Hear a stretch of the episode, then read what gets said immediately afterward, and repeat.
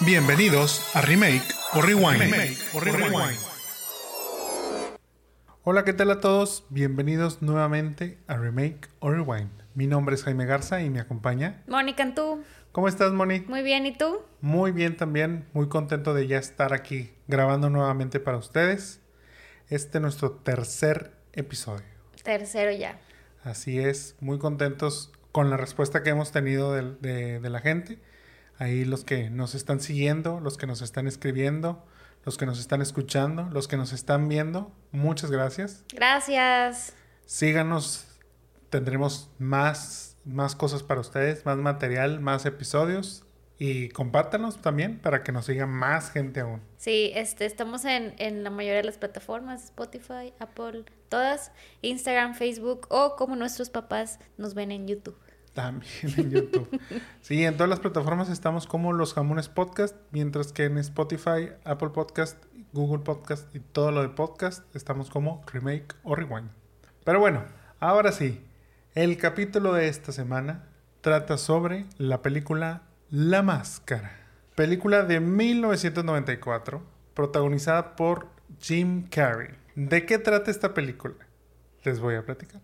Para quienes la vieron, les voy a dar un refresh. Para quienes no la han visto, les voy a contar por primera vez.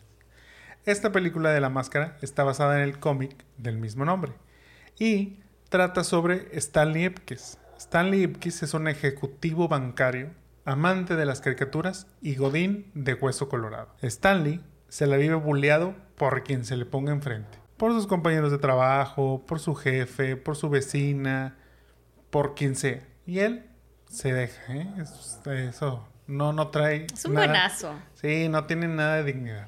Después de tener un pésimo, muy pésimo día, nuestro protagonista ve lo que para él es el cuerpo de alguien flotando en el, en el río. Baja a salvarlo solo para darse cuenta que era un montón de basura. Dentro de esa basura se encuentra una máscara de madera, la cual al ponérsela lo transforma en una versión loca y caricaturesca. ¿Qué tal, Moni? ¿Qué te pareció esta película que para ti, a conciencia, fue la primera vez que veías esta película? Sí, fíjate que eh, para mí, yo en mi mente, según yo ya la había visto, o en mi mente recuerdo una máscara que cuando la vi para este episodio y, todo lo que descubrí, pues, este, pues fue un mind blow porque no, no era como la recordaba yo.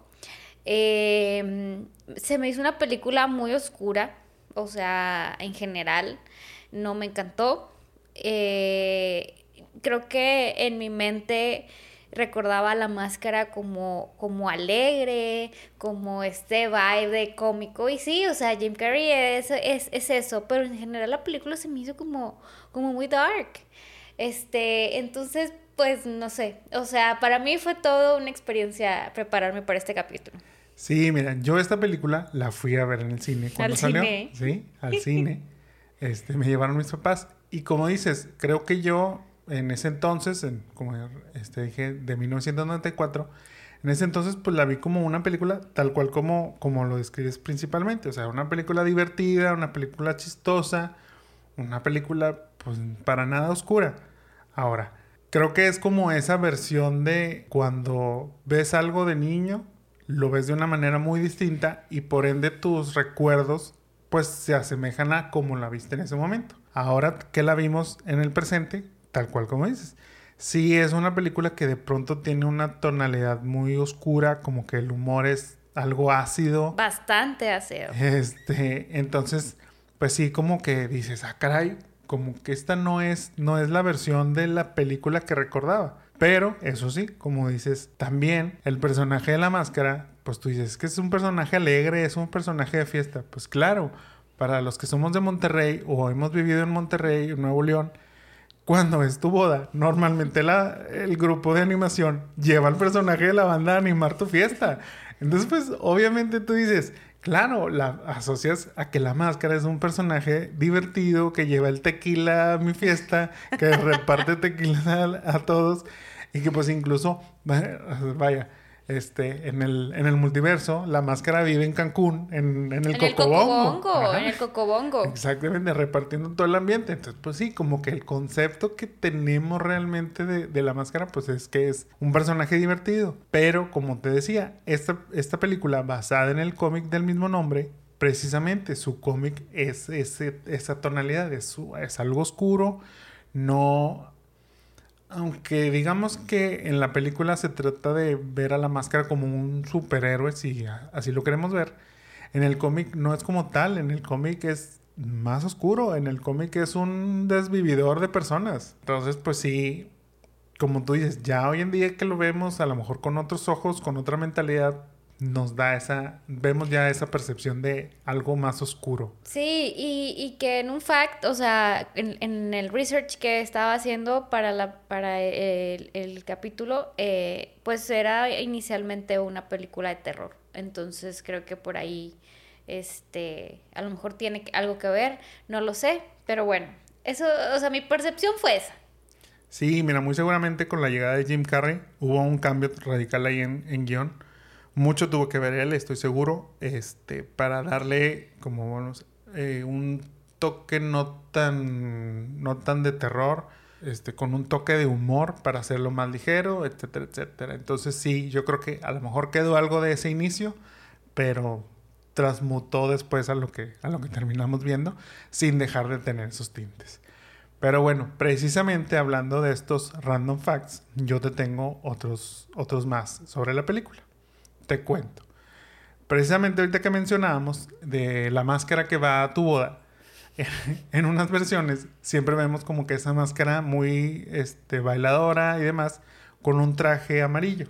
Ah, el traje amarillo. Ese traje amarillo, que es muy característico en la película, está basado en, el, en un traje que le, que le hizo la mamá de Jim Carrey cuando recién empezaba a hacer stand-up. Ay, qué padre. Sí, fíjate, hay un, un buen guiño este, a los inicios de, de la carrera de, de Jim Carrey como stand-upero, en donde el, el, el traje como tal está basado en, en eso.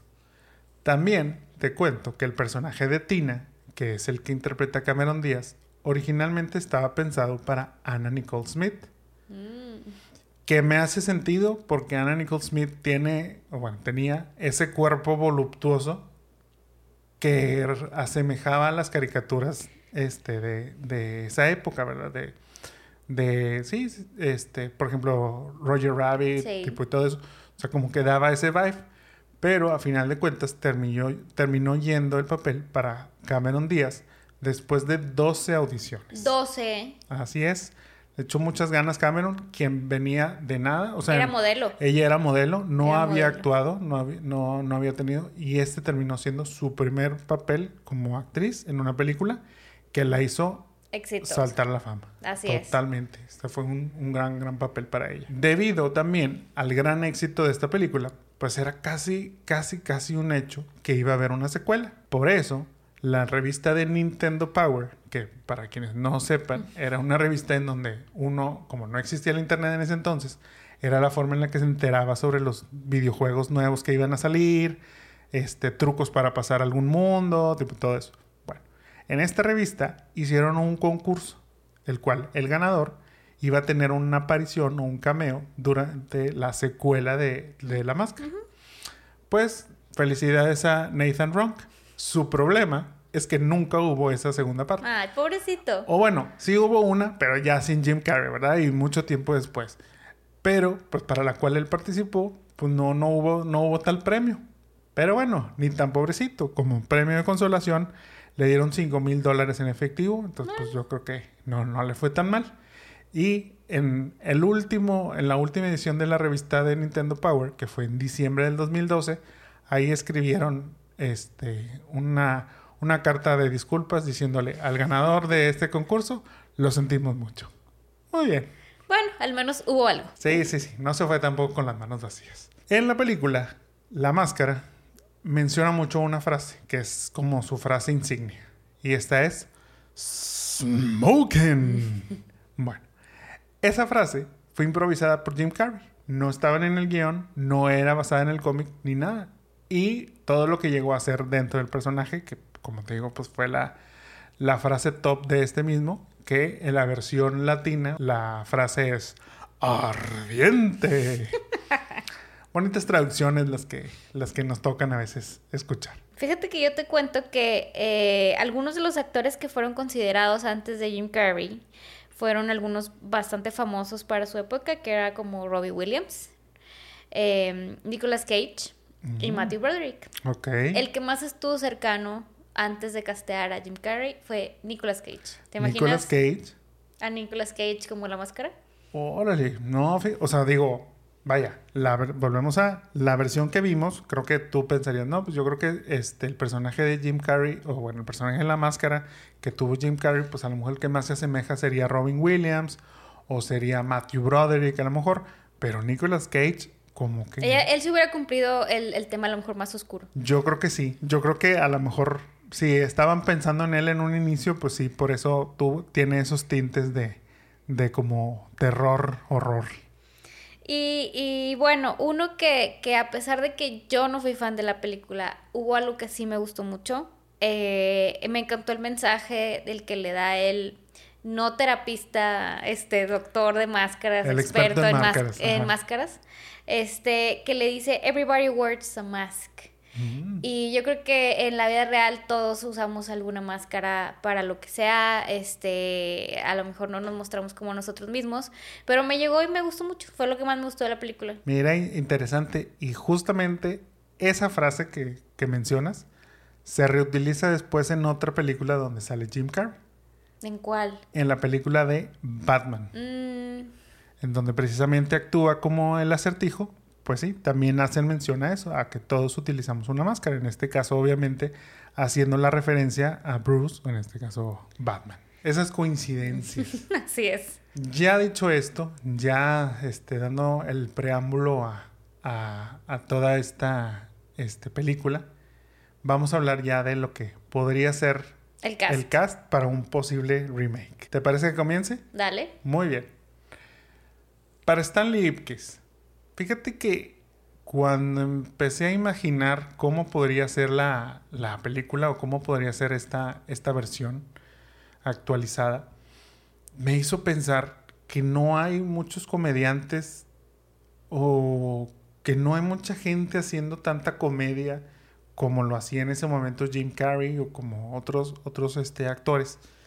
Por lo cual dije, sería muy difícil, no sé, o sea, vaya, fuera de buscar algún estandopero o algo así, como que quién podría representar o quién sería, por decir, un equivalente a el actor de las comedias, porque pues digamos, Jim Carrey lo fue por mucho tiempo. Sí. Es como decimos, en ese año de 1994, eh, La Máscara, llamémoslo, fue una de su, de, fue la segunda de su trilogía, teniendo a Ace Ventura previamente en ese mismo año, después La Máscara y luego este la de una pareja de idiotas, Dumb and Dumber. Entonces, Y la máscara fue la más taquillera. fue la más taquillera. Entonces, pues bueno, él ya venía con todo ese bagaje de comedias. Digo, previamente este, había estado en Saturday Night Live. Entonces, pues tú dices, ¿quién, ¿quién sería como el equivalente hoy en día a ese? Yo lo veo muy alejado de haber una figura como tal, pero de pronto me, me llegó a la mente y dije, ok, hay un buen actor que está haciendo comedia, que está muy vigente hoy en día y que creo que funciona muy bien para este personaje. A ver. Entonces, para Stanley Ipkiss, yo tengo a Ryan Reynolds, Ah.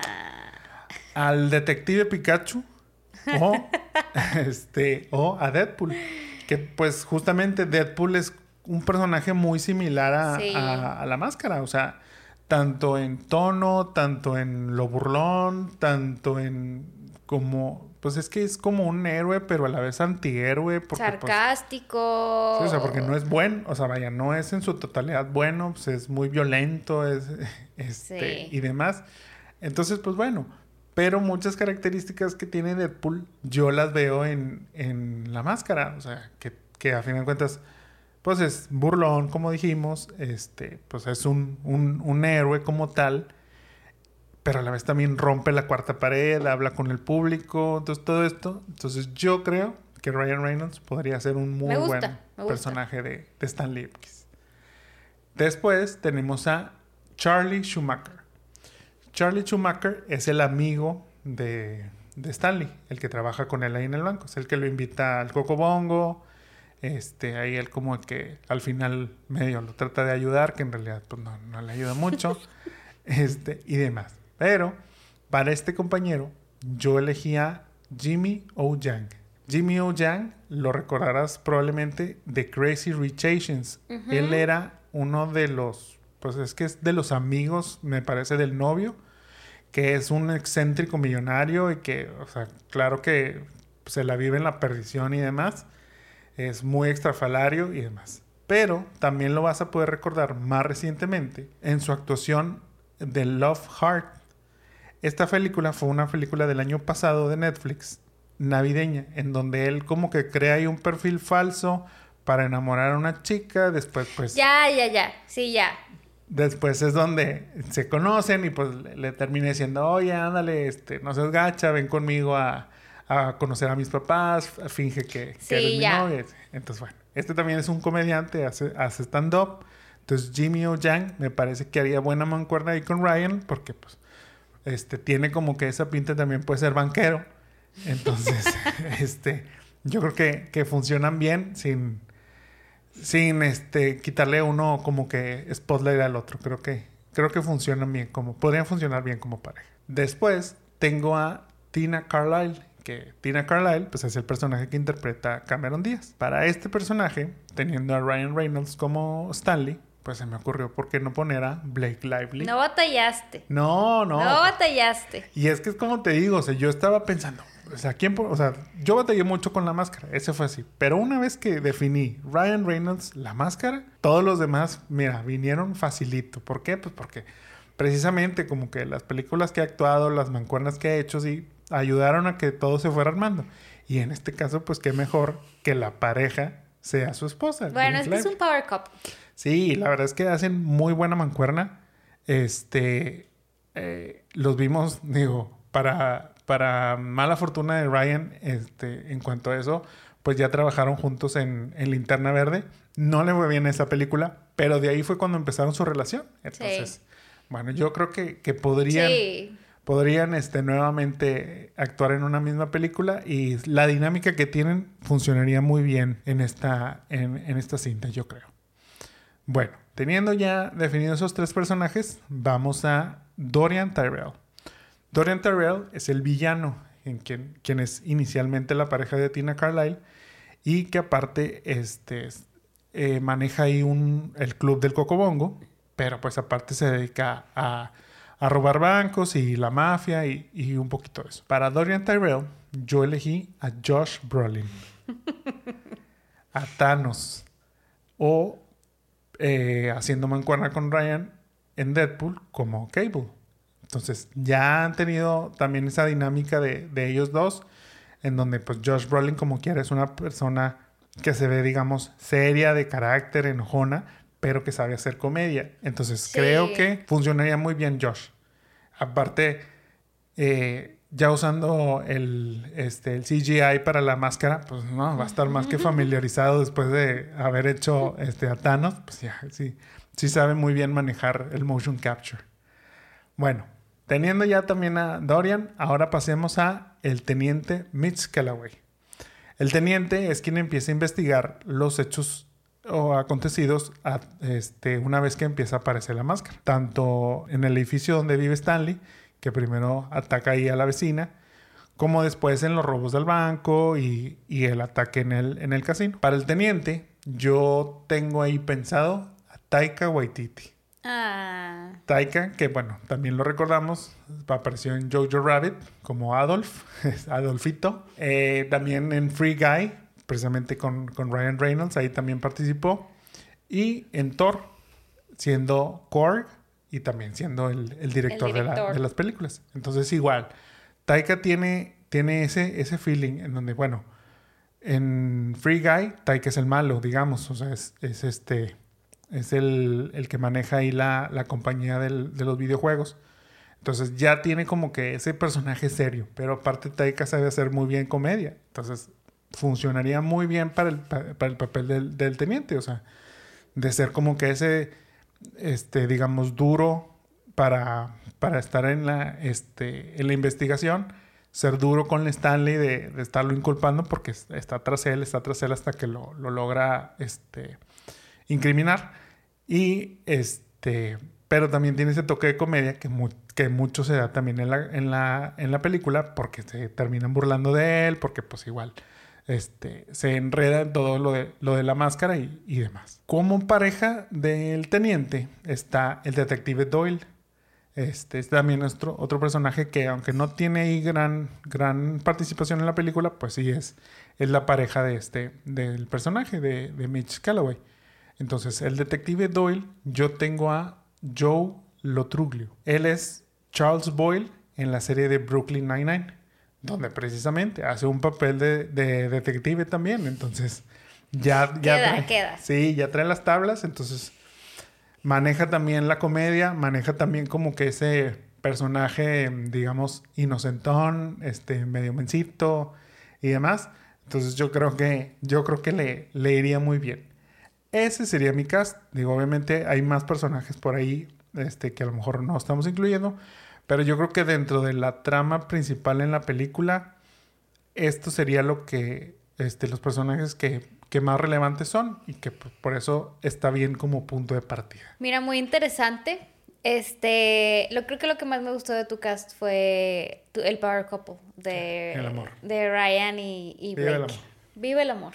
Sí, nada, pues es que, digo, no, no hay manera de negarlo. Creo que su, su dinámica, este, que, que la vemos en redes o cuando este, salen en eventos y demás, creo que tienen una muy buena dinámica. Este, se ve que, que llevan una muy buena relación. Entonces, para esto, yo creo que, yo creo que funciona. Pues me parece. eh, lo que sí es que eh, es en este tercer episodio tampoco coincidimos en algo. Este, tal vez estemos cerca, ya estamos cerca en, en cuestiones como de castear gente que, que sale en algunas cosas iguales, pero déjame te platico mi cast. A ver. Teniendo como background esta máscara que yo imaginaba en mi, en mi cabeza, te voy a platicar a quién voy a castear. Ok. Eh, creo que por, por, o sea, estoy repasando como la lista y, y haría una máscara un poco como eh, girl power. Eh, tal vez... eh, y creo que ese sería el primer, este, cosa que le cambiaría a la máscara. Ok. Mi máscara o Stanley, que tal vez no se tendría que llamar Stanley porque mi, mi máscara sería Aquafina. Aquafina. Ah, ok. o sea, ya. Gender swap totalmente la, película. es que yo también batallé mucho, o sea, para ver qué, a- qué actor pudiera tener como este dinamismo de este de que sea carismático y que, que te dé risa y que a la vez como pueda ser serio. No encontré ninguno. Pero sí, este, recordé a Aquafina, digo, salió en Crazy Rich Asians, era la amiga de, de, de la protagonista, eh, salió en, en, en Shang- Shang-Chi, en, es- este, la amiga también de, del, del protagonista, salió en Farewell, salió en Ocean's 8, que le di como que ese vibe de, de esta película y, y creo que lo puede hacer muy bien porque eh, es muy versátil, o sea, me gusta mucho ella y creo que, creo que la podría ver, súper la podría ver en el, en el traje amarillo. Sí, mira, fíjate que suena, suena muy bien tu idea. No, no, no, no suena tan descabellada. Creo que el gender swap y utilizar a Aquafina me parece una, una buena opción y muy, muy interesante. Y, y su amiga, este, porque también, el- o su amigo que en tu, en tu cast es Charlie, eh, yo la casteé también como una mujer y en este voy a castear a Joey King. Joy Eh, King, este, esta actriz también eh, no es tan nueva, este, pero ha hecho como bastantes películas y series versátiles. Yo, nosotros la conocimos en The Act, cuando era esta, esta que, que esta niña que fingía estar enferma. Y, y también Kissing Booth, y, y últimamente la vimos en Tren Bala, y todos son muy diferentes. Entonces creo que puede ser un buen, un buen match con Aquafina en cuestión de ser este amigo que, que le ayuda y no le ayuda. Creo que puede ser algo bueno. Muy bien. Mi tina, porque como hice un gender swap, pues no puedo poner a una tina. Tim. Un team, puede ser. Y para este, este eh, papel casteé al gran conde de Bridgerton, a Reggae Jane Page. Ok. Tiene ese, ese sex appeal de, de ser guapo, de tener este... eh, pues de tener este carisma y, y creo que es como una combinación interesante. Este sería como, bueno, esa persona que va y, y quiere ligar con, con Stanley, que no es Stanley en mi versión, y, y creo que sería interesante tener este, este merch. Va, va, va, me agrada. Para el Dorian, que es el malo, este, también batallé mucho porque como no me imaginaba, como en mi cabeza, acuérdate que la máscara es algo como friendly de aventura, este, voy a castear a, David Da- Dawson, que es como un actor británico que eh, creo que uno de sus papeles más conocidos es de Peaky Blinders. Ok. Este, tiene Ujú. cara de malo. O sea, lo ves y tiene cara de malo, googleenlo y, y me dicen si sí lo castearían como el malo o no. Y para Mitch y para Doyle, que son esto, este par de el, el teniente y, y estos policías Detective, ajá. y el detective, eh, pues voy a castear a, a- a dos mujeres también. Eh, un- una, una dupla bastante interesante que va de Melissa McCarthy y Maya Rudolph. Ok, este, entonces, como que todo está, en mi versión, yo estoy muy contenta con, con a quien casté porque, bueno, ahorita vamos a la siguiente parte de este, de este podcast, pero creo que es una dinámica este, entre divertida, de aventura y totalmente girl power. Oye, pero está padre, o sea, ya que ya ya que enlis- enlistaste este a todo el cast, creo que sí sí quedan todos muy bien. Me me sí me, me, me gustaría ver esa esa versión. Está chistoso y está un poquito polémico porque digo es eh, es lo que ha sucedido mucho, ¿verdad? De pronto vienen estos gender swaps que, que a la gente no, no le gusta. Y pasó, por ejemplo, mucho en Ghostbusters, ¿te Le acuerdas? pasó a Melissa Le pasó a, a con Melissa Ghostbusters, con. Ghostbusters y que Thor, eh, bueno, o este Chris era este, este personaje y como que estaba en el revés y como que a lo mejor no fue tan bueno, pero pues bueno, let's try. Yo quiero creer que, que no hay gente tan encariñada con la máscara como para que le moleste el, el gender swap. A lo mejor a ti, que tú sí eres de tus No, favoritos. no, fíjate que, fíjate, o sea, te digo, ya que me lo, me lo estás contando, me lo estoy imaginando, yo creo que, que sí puede funcionar y, y me, me puede gustar, no, no, no me disgusta tanto. Muy bien, pues va. Bueno, ya dicho el, el cast para este posible remake, vamos a ver qué cambios podríamos hacer en la historia. Yo tengo dos así como muy, muy puntuales. Vamos a ver qué, qué opinas al respecto. Uno, que creo que sería para que funcione hoy en día, habría que cambiar un poquito las referencias a las caricaturas que hace. Para quien recuerda, para quien vio la película, son cuatro personajes o referencias a las caricaturas que hace muy marcadas este, la máscara. Uno es el remolino que hace cuando se pone la máscara, cuando corre de un lugar a otro, etcétera. Pues obviamente es en alusión al, al demonio de Tasmania. Dos es cuando tiene la escena en el cocobongo que conoce a, a Tina, que está en la mesa y empieza a aullarle como un lobo, se le cae la mandíbula, suelta la lengua, le saltan los ojos, etcétera. Todo eso es una referencia a una caricatura de Tex Avery, donde también sale un, un lobo que hace precisamente los mismos, este, los mismos, las mismas expresiones. Ese sería el segundo. El tercero es cuando se queda de ver con, con Tina en el parque, le hace como que el, llamémosle el cortejo, de una manera como si fuera un francés. Pero ese, ese, ese vibe y todo lo, o sea, cómo actúa y demás, pues es como si fuera Pepe Le Pew. Entonces también ahí andamos bien mal porque Pepe Le Pew acaba de ser cancelado ya hace unos, hace unos meses, hace un año, o sea, entonces por ahí esa referencia tampoco va a funcionar. Y la última es Bugs Bunny.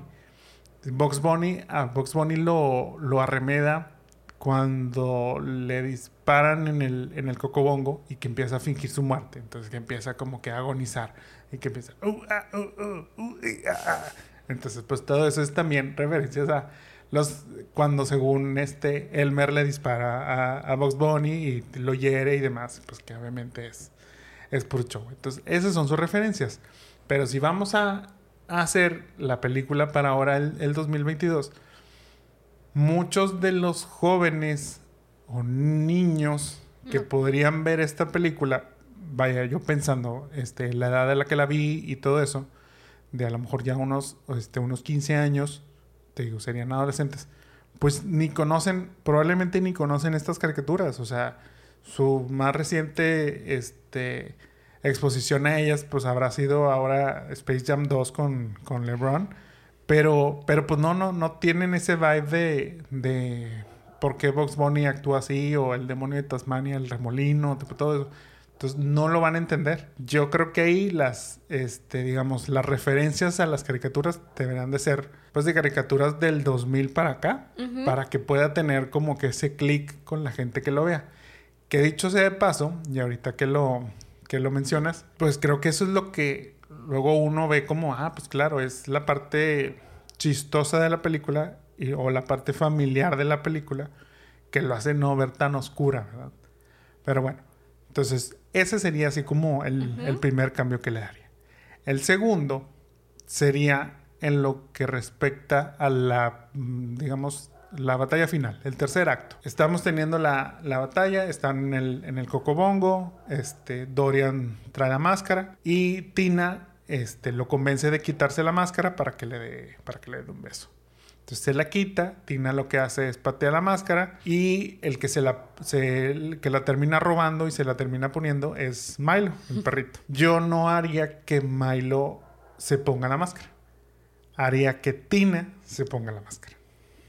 Entonces, ¿por qué? Porque ya estamos en este en estas etapas en donde no, no nos encanta la idea de, de la mujer en problemas que la tiene que ir a rescatar el hombre. Entonces aquí precisamente Tina va a tomar la máscara, se la va a poner y ella es la que se va a encargar de, digamos, de terminar ya con Dorian al final. Eso sí, el enfrentamiento que tiene Stanley con Dorian tiene que suceder, pero si, si recordamos en la película, la pelea que tienen al final es de Stanley sin la máscara peleando contra Dorian sin la máscara, que es, digamos, el crecimiento del personaje Stanley, en donde ya deja de ser un agachón, ya deja de ser el buleado por todo el mundo y por fin él, sin la ayuda de la máscara, sin, Lo ese, puede enfrentar. sin ese alter ego, ya por fin puede este, enfrentar sus problemas. Incluso así como, como algo que pueden notar si, si la ven próximamente, es que cuando está tirando los golpes, al principio los golpes de Stanley suenan muy, muy, muy leve. No, no suenan, no impactan tanto. Pero el último golpe que le da Stanley a Dorian suena muy fuerte. O sea, es, precisamente el, sonido que hace es, es mucho más fuerte, dando, este, ese, dando ya ese mensaje de, ya, Stanley por fin va, va a defenderse por, por, sí mismo, no va a dejar que lo pisoteen y va a tener el, el coraje de salir adelante. Pero bueno, después de eso es donde Tina se pondrá la máscara y ella terminará ya por, por salvar a todos. me gusta, me gusta. Esos serían los cambios que, que le daría ahí a la, a la historia para, para actualizarla al, al 2022. Me gusta, este, me gusta este, este último de esto de que Tina sea quien se ponga la máscara y esta referencia que haces de, de, que pues va creciendo un personaje que está como muy disminuido a algo como muy de que ya este, lucha por él y ya no tiene miedo y aún sin la máscara hablando de este mensaje que tiene de que todos tenemos una máscara. Sí, y porque es el mensaje que, que te terminan dando al final, cuando Stanley lanza ya la, la máscara nuevamente al río, este, porque precisamente Tina le dice, yo no necesito la máscara, yo soy contenta, o sea, yo estoy contenta y estoy enamorada de Stanley, porque pues ya Stanley ya tiene este, esa confianza en sí mismo de decir, yo tampoco necesito de la máscara para ser quien, quien soy. Ah, qué lindo. Hace, hace buena y match con, con el mensaje de la película. Y me, y me dio risa, fíjate, me dio risa que yo había pensado que Tina utilizara la máscara como una forma de, empowerment de, de, la mujer, de decir, no necesito tampoco que me, que me rescate un hombre, ni mucho menos. Y me dio risa cómo hacía match con a lo mejor tu versión, que en este caso este, el personaje principal es, es, es mujer, ¿verdad? No, no, hay, no hay ese Stanley de, de este, como Salvador. Sí, yo creo que la, la, el principal cambio que yo haría, bueno, aparte de todo lo que yo la cambiaría toda, como ya se dieron cuenta, eh, yo haría mi versión que yo recuerdo en mi mente, o sea, yo, yo le haría eh, una película más como familiar, como eh, un poco no, no sé si decir como Ace Ventura, que es como más friendly, pero como más de, de este girl power en, en, cuestión de sí, pues este hay una situación no tan oscura como los este que querían robar el banco y que el dinero y que todos peleas contra todos, sino algo mucho más easygoing, palomero, creo que Aquafina lo puede hacer muy bien, este más en un sentido de comedia, repetiría, repetiría los los bailes, creo que eso es algo que dejaría y que no, no cambiaría, o sea, dejaría esta parte de, de cuando baila, del cocobongo, no sé si este mi conde va, va a cantar también como, como cantotina en el este, yo creo que sí lo puede lograr y, y, y esa, esa escena creo que fue de mis favoritas, a pesar de que, o sea, como que toda esa, esa escena del, donde baila y donde Beatina y baila, me gustó mucho de la película, creo que es algo que dejaría, todo lo demás lo, cambiaría como ya vieron. Sí, fíjate, y es que es muy, es muy gracioso lo que comentas y que realmente sí, ya ahorita que me lo estás platicando, como que me empieza a hacer clic, que a lo mejor ya lo estaba, ahora que, que, la vimos nuevamente, eh, bueno, en mi caso, este, sí, sí me, sí me dio también esa, este, como que ese vibe que, que tú mencionas, o sea, esa vibra de que dices, o sea, esto no es tan para niños. No. Aunque, pues, digo, probablemente la película haya, haya sido PG-13 o, o, algo así, o sea, para adolescentes. Pero como que es muy, es muy curioso porque yo, lo, o sea, lo, los recuerdos que tengo de esa película es lo que te decía, las referencias a las caricaturas. Yo como niño yo veía, ay, claro, qué chistoso, pues es como el Tasmania, ay, pues sí, es como el, el lobo este, es como Box Bunny. Y es como, esa es la parte, digamos, inocente que tú en ese entonces veías. Entonces, como mencioné en un principio, nos quedamos como que con esa idea y luego, pues vamos creciendo y obviamente vamos olvidando más detalles, más detalles. Y nos quedamos con, con fracciones de, de, esos recuerdos. Que en nuestra mente son, no, hombre, claro, pues si la máscara es súper familiar y es súper, este, súper comedia blanca, casi, casi, este, capulina y, y demás. Este, y luego no, y, te digo, y, y, nos queda como que esa, ese sabor de que, pues es que la máscara es el que vaya ambienta mi boda. Entonces, digo, no sé, como que, como que dices, es, muy gracioso esa parte en donde, donde luego ya haces, este, haces memoria, o en este caso, que la, que la vuelves a ver, y sí como que te empiezan a saltar cosas ahí que dices, oye, pues sí es como muy, un poquito, un poquito muy agresivo.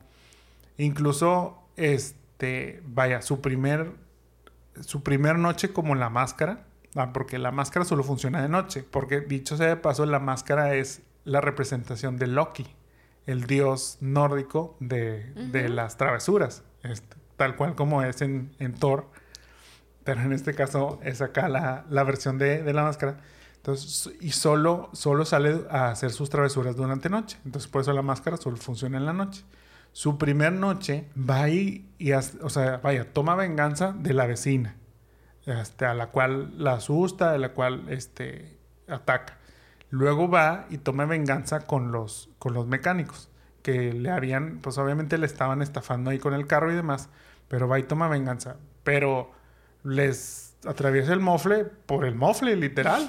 Este, digo, yo, yo no, o sea, yo no recordaba eso, ya ahora que lo vi, sí dije, ah, caray, o sea, pues Sí, sí, está medio, medio heavy ahí ese rollo. Y después, pues sí, el, digamos, el Dorian, pues sí, como que se vuelve muy siniestro también. Pero pues te vuelvo a, o sea, como que de niño no, no captas tantos de esos mensajes y al crecer, pues se te olvidan. Entonces, pues digo, para mí tú me decías, no, esta película, ay, claro, esta película es chistosísima, o sea, no, no le veo nada de malo, no le cambiaría nada y, y, y lo que sigue, ¿verdad? Pero, pero sí, ya ahora que la, que la vimos sí como que me, me hizo pensar, dije, yo no sé, digo, obviamente mis papás pues ni, ni, iban a saber en ese entonces, pero pues yo creo que, o sea, si a mí me dijeron, oye, ¿llevarías a tu hijo a ver esa película? Pues yo creo que me la pensaba un, poquito.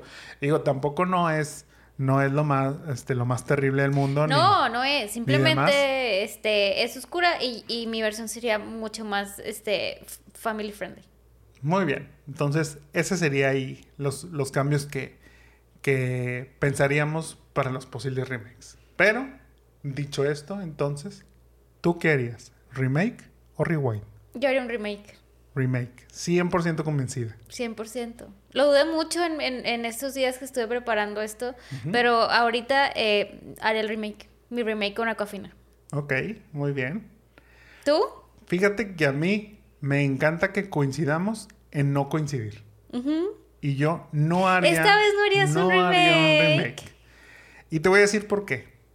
Porque precisamente lo que te decía ahorita, hay que utilizar referencias de hoy en día. A lo mejor la máscara es muy oscura. A lo mejor el humor no se va a tomar igual. Eh, todas esas cositas siento que para la transformación del personaje a la adaptación de hoy en día se va a perder. O sea, se va a perder totalmente el personaje, se va a perder totalmente el concepto. Y por ejemplo, aunque me gusta Ryan Reynolds en este personaje, Ryan Reynolds ya tiene Deadpool. No necesita la máscara. Y la máscara tampoco necesita a Ryan Reynolds. Sí. ¿Por qué? Porque ya vive muy bien en, en Jim Carrey.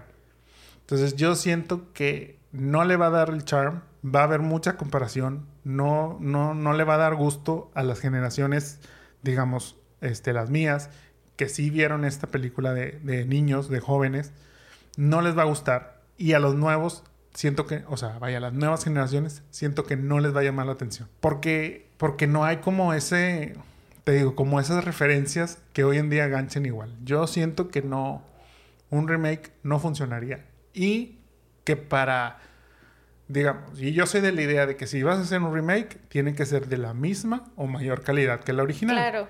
Y siento que no lo va a dar. Entonces, sería, yo creo que... Tú le das rewind. Yo le doy rewind. Bueno, está padre que no, que, que vamos anotando quién, quién da remake, quién da rewind, y hasta ahorita no hemos coincidido. Coincidimos en la primera, ¿no? En Ricky Ricón. Sí, porque tú, tú, ibas a hacer una versión para streaming, pero yo iba a hacer una ah, versión para ya, muy bien. Pero ahí sí, sí, coincidimos. No coincidimos en Grease, pero coincidimos, tampoco coincidimos ahora en, la máscara. Pero bueno, te digo, ahí vamos. Este... Bueno, que ojalá que nos escriban quién es fan de la máscara, quién la recuerda como tal y si harían un remake, un rewind. Sí, sí, díganos. O sea, ¿ustedes qué, qué pensarían si, si les gustaría el remake? A lo mejor, ¿quién, quién serían sus personajes? Si harían, a lo mejor una mezcla de los personajes que Mónica mencionó con los que yo mencioné este, o, o ¿qué, ¿qué, se les ocurriría también, o, o, como digo, ¿no? Hacer un remake, ¿para qué? Si el original es bueno y, y hacerla nuevamente no va a hacer que sea mejor. Así es. Pero bueno, también déjenos sugerencias de qué películas les gustaría que revisitemos para hacer remake o rewind. Déjenos sus comentarios en nuestras redes, les repito, Los Jamones Podcast, tanto en Facebook, Instagram, TikTok, YouTube. Y escúchenos todas las semanas probablemente por los martes. Los martes están los capítulos disponibles, tanto en Spotify como en Apple Podcast, como en Google Podcast y cualquier otra plataforma de podcasting. Búsquenos ahí como Remake o Rewind. Pero yo creo que por el día de hoy nos despedimos. No va a haber versión reggaetonera de la máscara. Este, es cierto. Este, este, programa no va a haber, pero a lo mejor el próximo programa, las próximas películas, ¿Quién sabe? sí puedan tener una versión reggaetonera. Vamos, vamos viendo. Vamos viendo. Pero bueno, muchas gracias por escucharnos. Gracias. Los esperamos la próxima semana con otro capítulo más. Mi nombre es Jaime Garza. Yo soy Mónica Antú. Y nos despedimos. Hasta luego. Bye.